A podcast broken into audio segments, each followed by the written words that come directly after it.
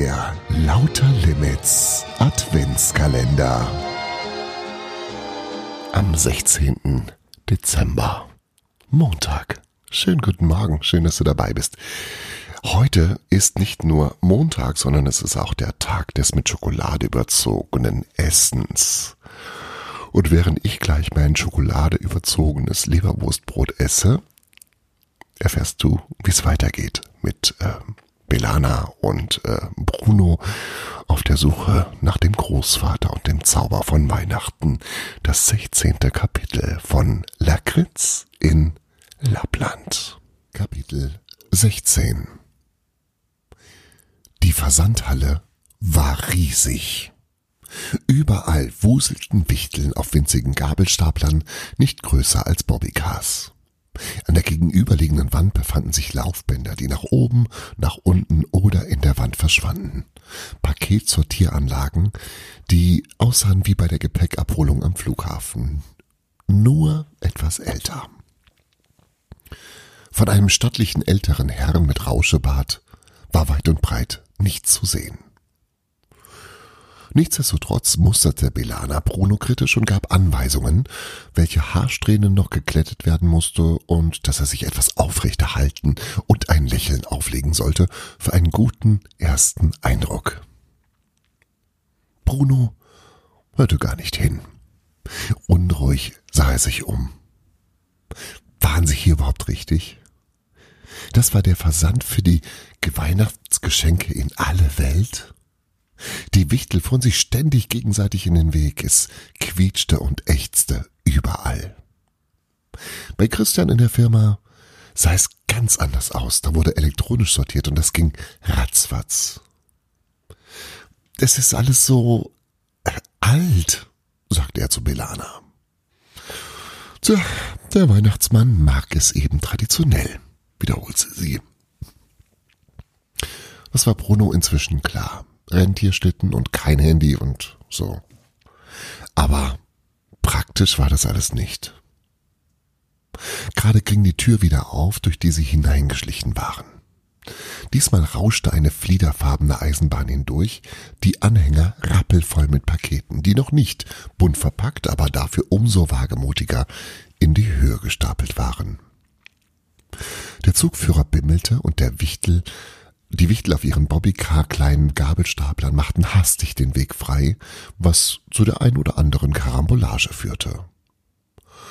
Den Fahrer der Lokomotive kümmerte es nicht. Er brüllte nur Wohin?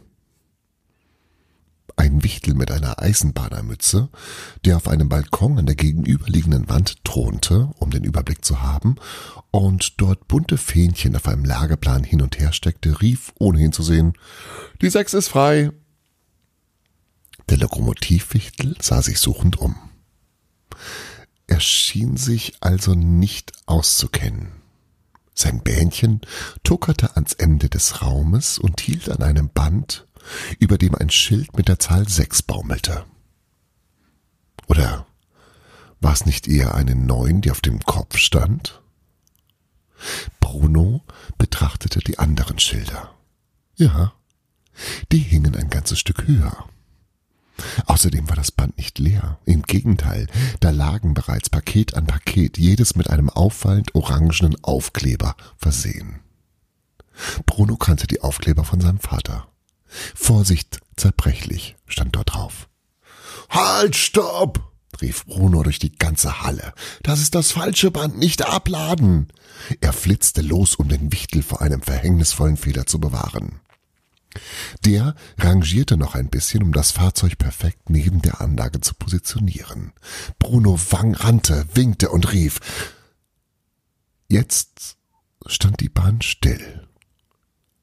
Der Wichtel zog den Hebel, die Lastanhänger kippten zur Seite und die Ladung purzelte aufs Band, auf die anderen Kartons. Etliche fielen zu Boden, überall klirrte es das Klirren von Glas, das zu Bruch geht. Oh weia. Bruno starrte auf die Bescherung.